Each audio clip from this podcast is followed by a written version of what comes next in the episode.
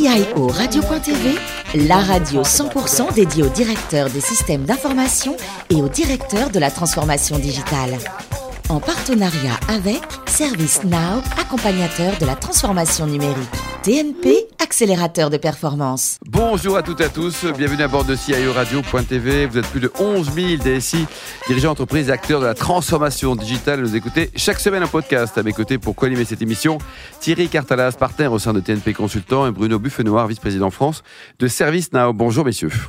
Également Florence Corbalan, rédactrice en chef adjointe de CIO Radio.tv. Bonjour Florence, Bonjour cap Alain. sur la construction, le BTP aujourd'hui. hein. Mais oui, et nous recevons l'excellent Thomas Germain, qui est CIO du groupe SPI Batignolles et directeur général de Amitech, qui est la filiale informatique du groupe. Alors bonjour Thomas. Bonjour.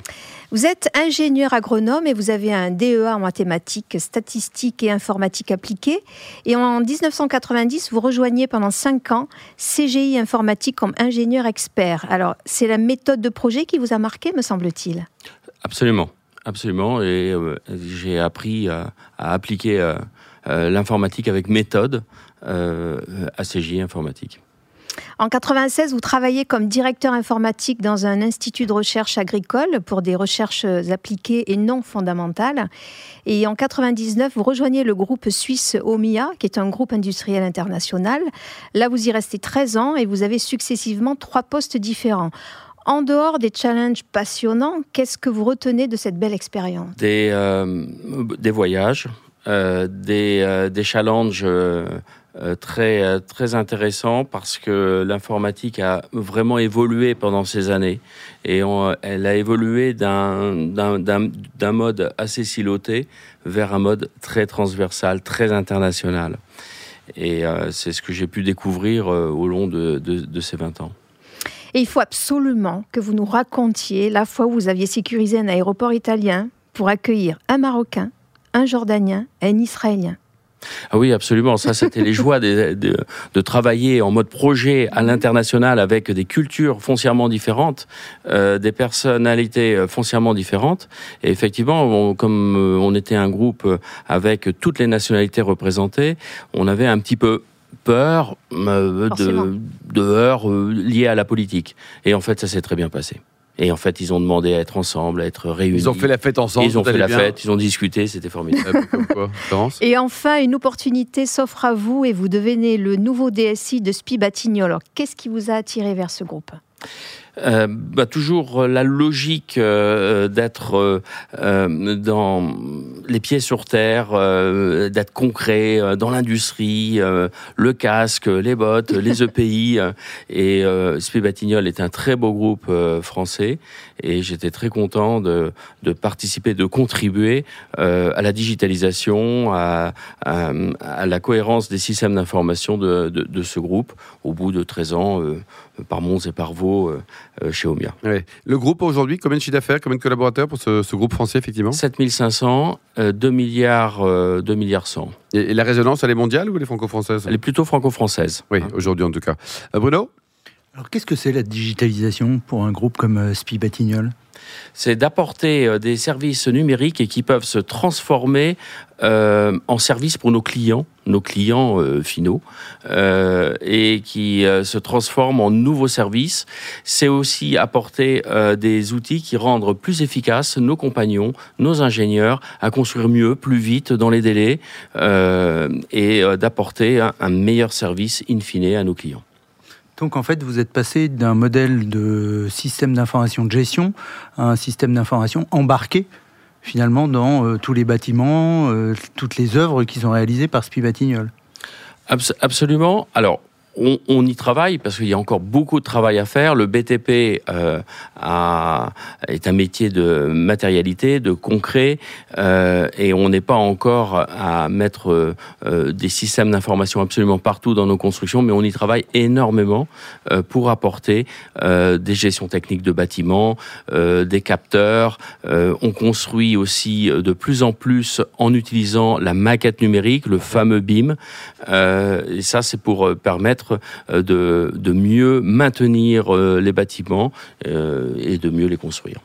Vous avez parlé de services qui sont finalement euh, vendus ou proposés à vos clients ensuite. Comment vous avez intégré cette dimension business dans votre organisation IT euh, déjà, en, s'organisant avec euh, l'ensemble de notre organisation, je travaille très en lien avec des communautés de pratique euh, donc euh, un comité opérationnel innovation, le patron de la transformation digitale qui est un directeur technique. Je suis l'un des directeurs techniques également euh, avec euh, tous ceux qui connaissent et maîtrisent l'acte de construire. Donc à force de les fréquenter, je m'intéresse beaucoup à l'acte de construire.